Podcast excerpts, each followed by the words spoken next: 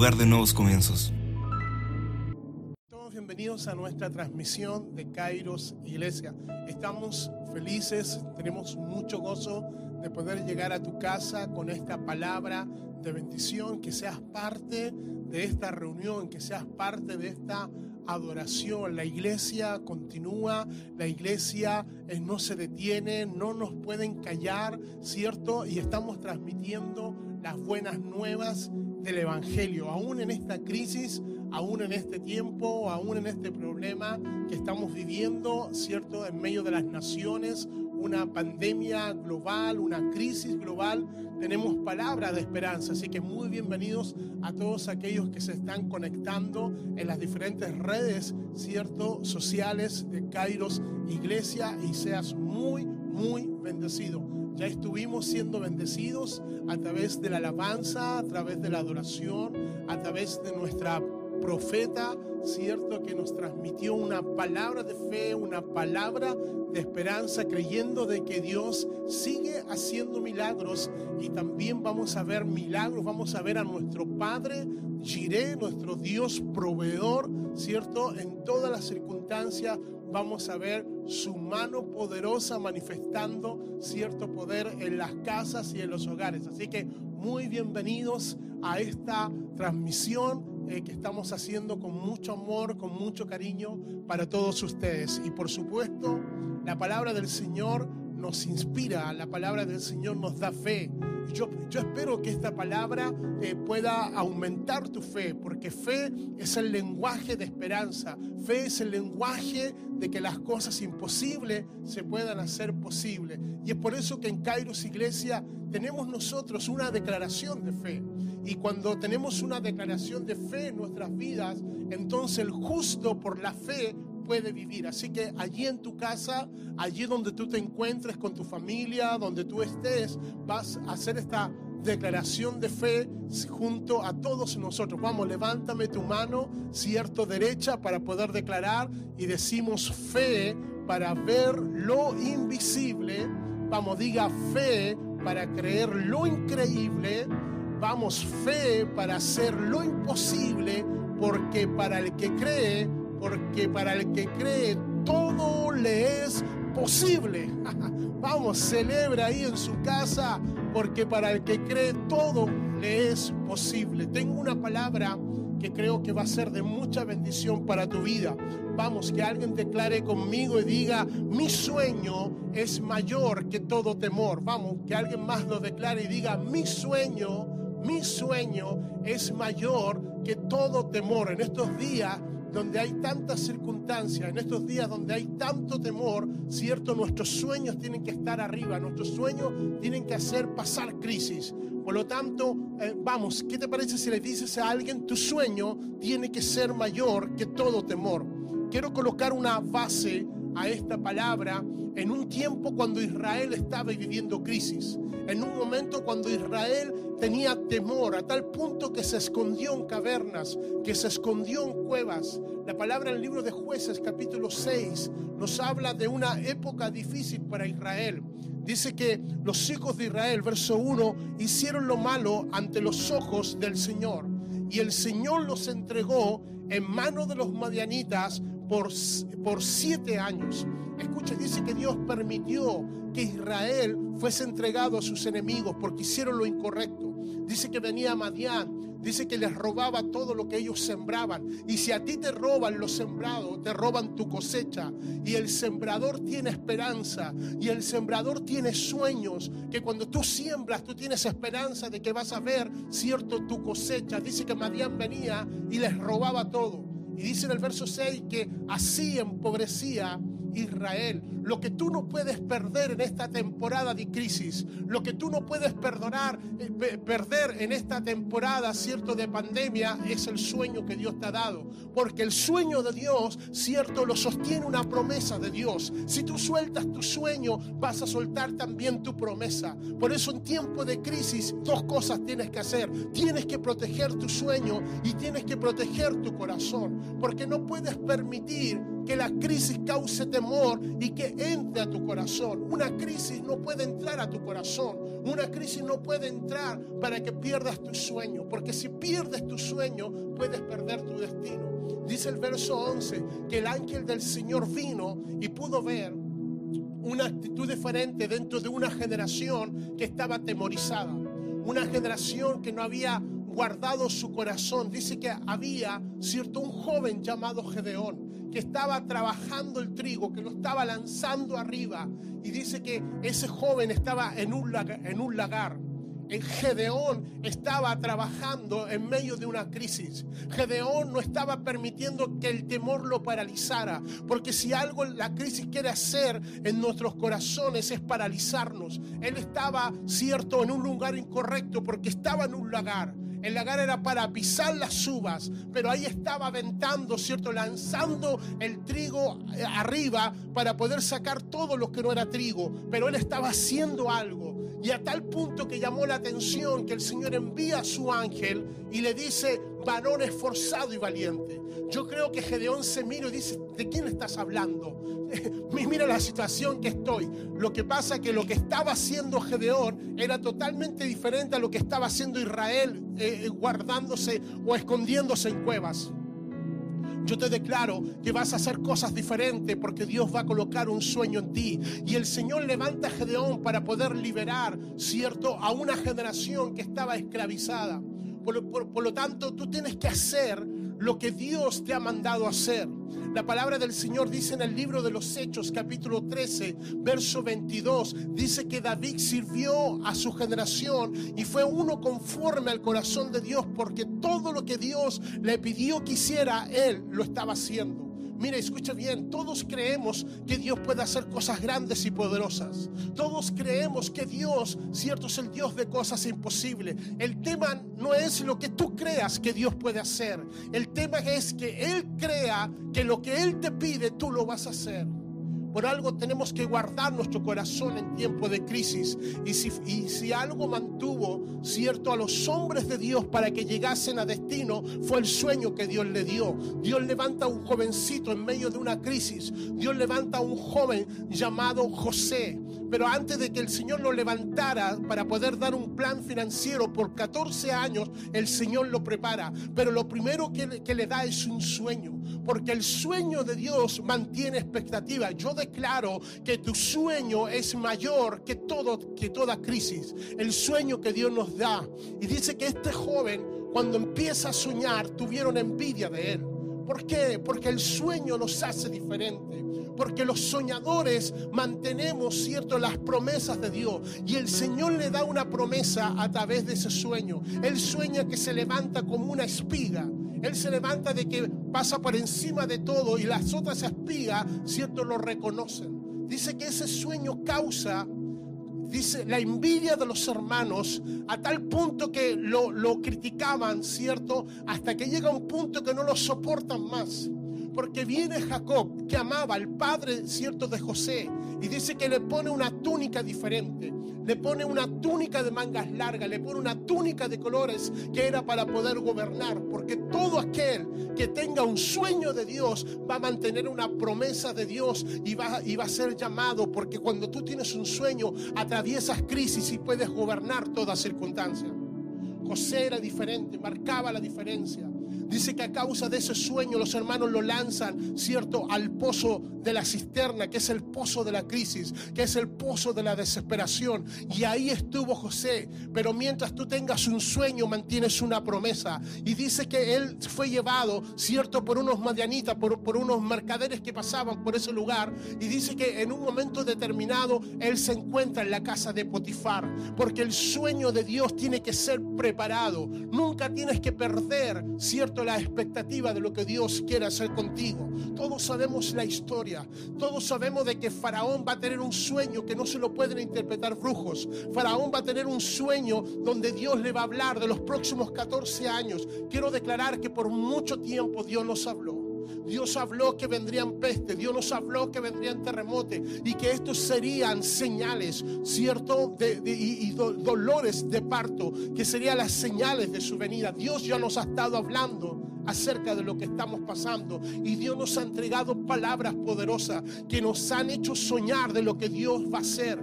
Porque en medio de esta circunstancia tú tienes que saber que Dios está bajo control de todo.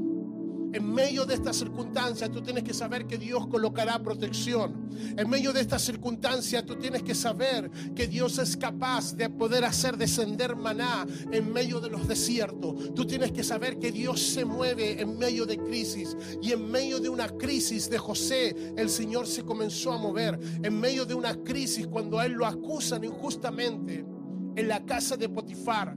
La mujer de Potifar, cierto, quería dormir con José y dice que lo acusa injustamente y lo lanzan a la cárcel. Pero quiero declararte que esa crisis no pudo apagar el sueño que tenía José. Quiero declararte que el tiempo que él estuvo en la cárcel, el Señor le conecta con dos hombres que van a ser, cierto, dos conexiones que él va a tener, el panadero, cierto, y el copero. Y, cuando tú sabes interpretar tu sueño, cuando tú sabes interpretar tu destino, entonces tú tendrás capacidad de poder interpretar también los sueños de otros. Los soñadores, los que tenemos un sueño de Dios, interpretamos que vamos a llegar a lo que Dios nos ha dicho. Kairos Iglesia, tengo una palabra para ti. Todo lo que Dios nos ha dicho que nosotros vamos a hacer, lo vamos a hacer. Aún en tiempo de crisis y aún en tiempo de bonanza, vamos a ver que la palabra de Dios se va a cumplir y que el sueño de Dios en nosotros se va a cumplir. Una de las cosas que José hace es seguir trabajando en medio de la cárcel. Dice que había tan, tanta excelencia. Dice que cuando el encargado de la cárcel ve cómo él hace las cosas, lo mismo que vio Potifar, el encargado de la cárcel lo ve. Porque sabes que él, no, no, no abrió su corazón a la angustia. Él no abrió su corazón a la crisis. Él mantuvo su corazón excelente para hacer las cosas. Y cuando él estaba en la cárcel, lo mismo que ve Potifar, lo está viendo el encargado y lo pone a cargo de todos los presos. ¡Wow! Esto es tremendo porque los soñadores tienen respuesta para crisis. Los soñadores tienen respuesta para situaciones. Y los soñadores hacen que lugares hostiles puedan ser transformados y cambiados por la excelencia que Dios te da. En primer lugar, quiero declarar algo. Todo sueño de Dios carga un ADN de Dios. Todo sueño de Dios tiene la excelencia de Dios para poder atravesar crisis. Y en ese momento dice que se encuentra, cierto, con el copero y se encuentra con el panadero. Y en un mismo día, escuche bien, en un mismo día los dos tienen sus sueños. El único que tiene capacidad para poder interpretar ese sueño es José. Porque si tú interpretas tu sueño, interpretas tu destino. Porque si tú interpretas tu sueño, tendrás capacidad para poder declarar el sueño de otros. Yo no sé cuál sea tu sueño, pero no lo puedes perder. Yo no sé cuál sea el sueño que el día Dios te mostró de tus hijos y no lo puedes perder. Tienes que seguir protegiendo ese sueño con oración. Tienes que seguir protegiendo ese sueño, cierto, con intercesión. Tienes que seguir protegiendo el sueño de Dios porque esto nos va a mantener en la posición correcta para poder servir a Dios. Dice que en un momento determinado Él interpreta, cierto, el sueño del copero y lo ve al lado del rey, lo ve sirviendo, lo ve exprimiendo uvas, cierto pero sin embargo dice que cuando ve el copero lo ve lejos de Faraón y ve que las aves, cierto, comen el pan que estaba haciendo este panadero. Él sabía, él le da la interpretación, dice, en tres días tú vas a ser restaurado, cierto, en la función que tenía, pero tú en tres días vas a ser, cierto, llevado a la horca. Wow, yo no quiero que alguien me interprete el sueño así, pero tú tienes, cierto, que saber que hay sueños que se van a cumplir sí o sí en nuestra vida. Al cabo del tiempo el copero fue restaurado y dice que el panadero fue llevado a la, a la horca. Escucha bien, cuando tú interpretas un sueño, tienes que saber que se va a cumplir si es un sueño de Dios. Al cabo del tiempo Dios se mueve porque Dios está bajo control de todo. Hoy día pareciera que no fuera así. Hoy día pareciera que las estadísticas, ¿cierto?, de los fallecidos, hoy día pareciera eh, todas las cosas que están aconteciendo, ¿cierto?, estuviera descontrolado pero Dios tiene el control de todas las cosas. Y el remanente son aquellos escogidos que saben interpretar los procesos y no han dejado que la crisis, no han dejado que el temor, no han dejado que el miedo dañe en tu corazón. Si algo logró José en medio de toda esa circunstancia fue proteger su sueño. Si algo José pudo, cierto, mantener para poder llegar a su destino fue guardar su sueño. Y eso es algo muy importante porque guardar tu sueño es guardar tu corazón. Cuando nosotros salgamos de, esta crisis, tenemos que hacer cosas que tanto hizo el copero e hizo José. Tener un gran deseo de poder seguir sirviendo al rey. Escucha bien, José sabía que iba a ir a destino, copero fue restaurado en su servicio, ¿cierto?, al rey. Por eso en estos días, por eso en esta temporada, si una de las cosas que tenemos que proteger, si una de las cosas que tenemos que guardar, ¿cierto?, es el corazón de nuestro servicio a nuestro Señor. Dice que cuando José está interpretando el sueño del copero, le dice al copero, no le dice al panadero. José no le dice al panadero, acuérdate de mí cuando estés delante de Faraón. No se lo dijo al, al panadero y, la, respuesta es, ¿por qué no se lo dijo al panadero? Porque él sabía que el copero iba a ser restituido. Por lo tanto, entendemos acá que los soñadores saben cuándo van a salir. Ellos están preparándose y aun cuando el copero pasaron dos años y se olvidó de José, quiero declararte de que el sueño que Dios te da nunca podrá ser olvidado cuando tú lo haces interpretación de tu vida. José estaba esperando, él sabía que iba a llegar el momento y Dios cuando tiene todas las cosas bajo control hace soñar a Faraón. Ese, ese sueño, cierto, de las siete vacas gordas y de las siete vacas flacas, habla de una temporada, cierto, donde Dios se iba a glorificar y se iba a mover a través de José esa, esa estación de 14 años solamente la podía interpretar un hombre de Dios. Y quiero declarar que la iglesia tiene que saber lo que está ocurriendo en medio de nosotros, pero nosotros tenemos un sueño de Dios, tenemos una promesa de Dios. La palabra dice que en los últimos tiempos el Señor va a llenar la tierra de su gloria. ¿Y sabes cómo la va a llenar? En medio de circunstancias vamos a ver milagros poderosos de protección. Dios siempre va a mantener un remanente que se guarda y que obedece todo lo que el Señor le ha dicho, cierto que haga.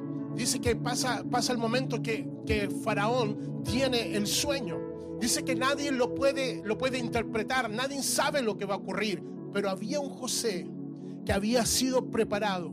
En todas estas estaciones, dos cosas hizo José. Escúchalo nuevamente. Protegió el sueño, que no era su sueño, era el sueño de Dios. Segunda cosa, puso protección a su corazón. Nunca dejó, escucha, nunca dejó que el resentimiento se apoderara de él. Él puso protección al corazón, porque si una de las cosas que tú tienes que saber es que tienes que guardar tu corazón, porque de ahí fluye la vida. Eso dice Proverbios 4:23. Por lo tanto, él sabía que tenía que guardar su corazón. Tú tienes que guardar tu corazón en medio de esta crisis. Tú tienes que guardar tu corazón en medio de esta pandemia. Tú tienes que guardar el corazón, que van a venir circunstancias, y que van a venir temor, y que van a venir miedo, y que va a venir desesperación, pero tú no los puedes albergar. Dice que cuando el copero eh, está escuchando que nadie puede saber, ¿cierto? ¿Qué, qué, ¿Qué es lo que va a acontecer con el sueño de Faraón? Dice que se acuerda. Se acuerda de José. Y dice que, oh Faraón, me acuerdo de mi falta porque hubo uno que sí me interpretó mi sueño. Y le cuenta la historia de José. Dice que a José lo mandan a llamar rápidamente, aceleradamente, porque lo que te va a sacar de una cárcel, de una crisis, lo que te saca es lo que Dios un día te habló. Y dice que en ese momento cuando fue llamado José, José hace algo extraordinario. José cambia su vestidura porque sabía que iba hacia su destino profético, porque José tenía que alinearse en la nueva temporada del sueño que Dios le estaba dando. Dice que cambia sus vestiduras, dice que se afeita, dice que se presenta, porque un soñador sabe cuáles son los protocolos de una temporada. Quiero declararte que tú vas a tener que estar preparado cuando salgamos de esta crisis, cuando salgamos de esta pandemia. ¿Qué vas a hacer? ¿Cómo vas a vivir? Vas a tener que cambiar vestidura y vas a tener que conocer los protocolos para poder servir al rey. Él sabía que iba a servir a Faraón, a un hombre importante. Sabía que iba a ser llevado de la cárcel al palacio de Faraón. Tienes que saber que después de esta crisis salimos a servir al Señor. Después de esta crisis vas a tener que estar como nunca sirviendo a la iglesia del Señor. Después de esta crisis vas a tener que amarle a Él como nunca le amaste y le vas a servir a Él como nunca le has servido. ¿Por qué? Porque cuando estás en una temporada de cárcel, en una temporada de encierro, en una temporada de crisis, lo que mantiene nuestro sueño, lo que mantiene nuestra expectativa es que un día esto va a terminar y vamos a servir al Señor. Wow, eso es tremendo. Dice que José se presenta y va donde Faraón y le tiene la interpretación no solamente de los sueños, sino que de la crisis que va a venir. No solamente le dice cuáles son los siete años de abundancia, y los siete años de escasez, sino que le da un plan económico. El soñador tenía un plan económico por 14 años. Y quiero declararte que aunque te parezca locura, lo que va a venir en estos días es que van a venir hombres con sueños de Dios que van a dar capacidad, van a tener capacidad para poder decir, así dice el Señor, y esto es lo que tenemos que hacer. Yo declaro que se van a levantar los José, ¿cierto? En, en algunos gobiernos se van a levantar a lo que había que hacer. Queridos, estos son días inusuales. Estos son días como nunca antes. Estos son días de desesperanza. Pero los que mantengan el sueño de Dios, los que mantengan las promesas de Dios, tendrán respuestas para las generaciones. Tendrán respuestas en medio de esta crisis. Por lo tanto, tu sueño tiene que ser mayor que todo temor. No podemos albergar crisis en el corazón.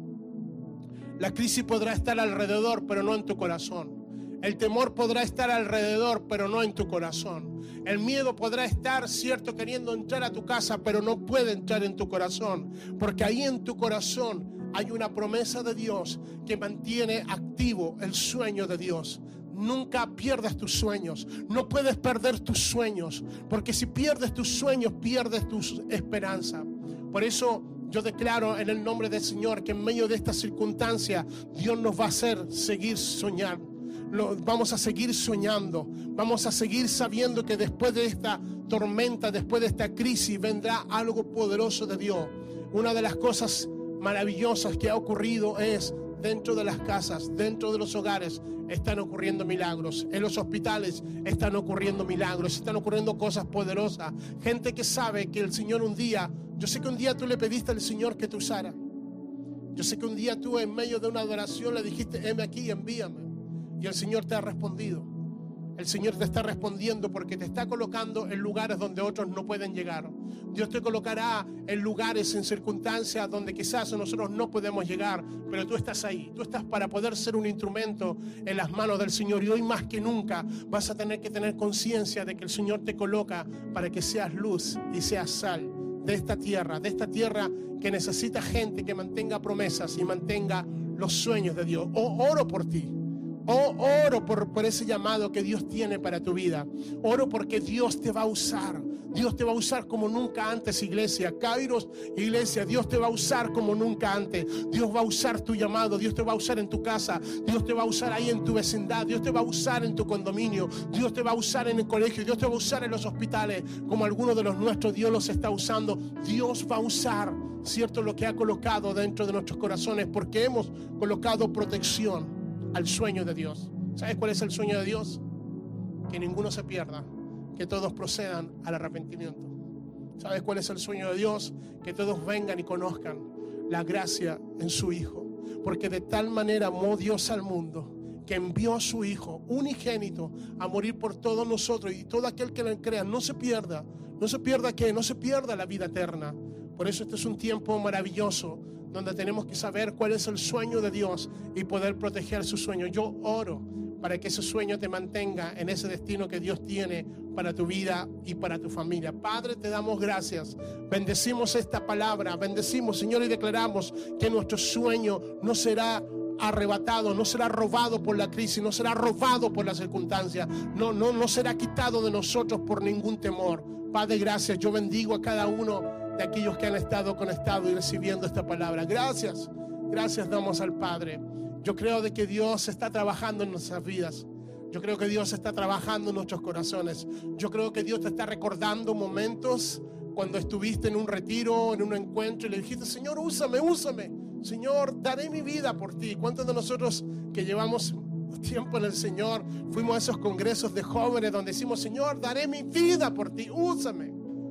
Bueno, hoy es el momento de poder cumplir ese sueño de cumplir ese sueño y ese llamado que Dios nos dio un día. Así que mantén ese sueño vigente, mantén ese sueño encendido de poder amar y servir a Dios ante cualquier cosa y ante cualquier crisis. Así que vamos a celebrar, vamos, quédate con nosotros porque vamos a estar, cierto, celebrando al Señor, dando gracias por esta transmisión y por este día que el Señor nos ha entregado y junto al equipo de adoración de Kairos Iglesia vamos a ir y alabar a nuestro Dios.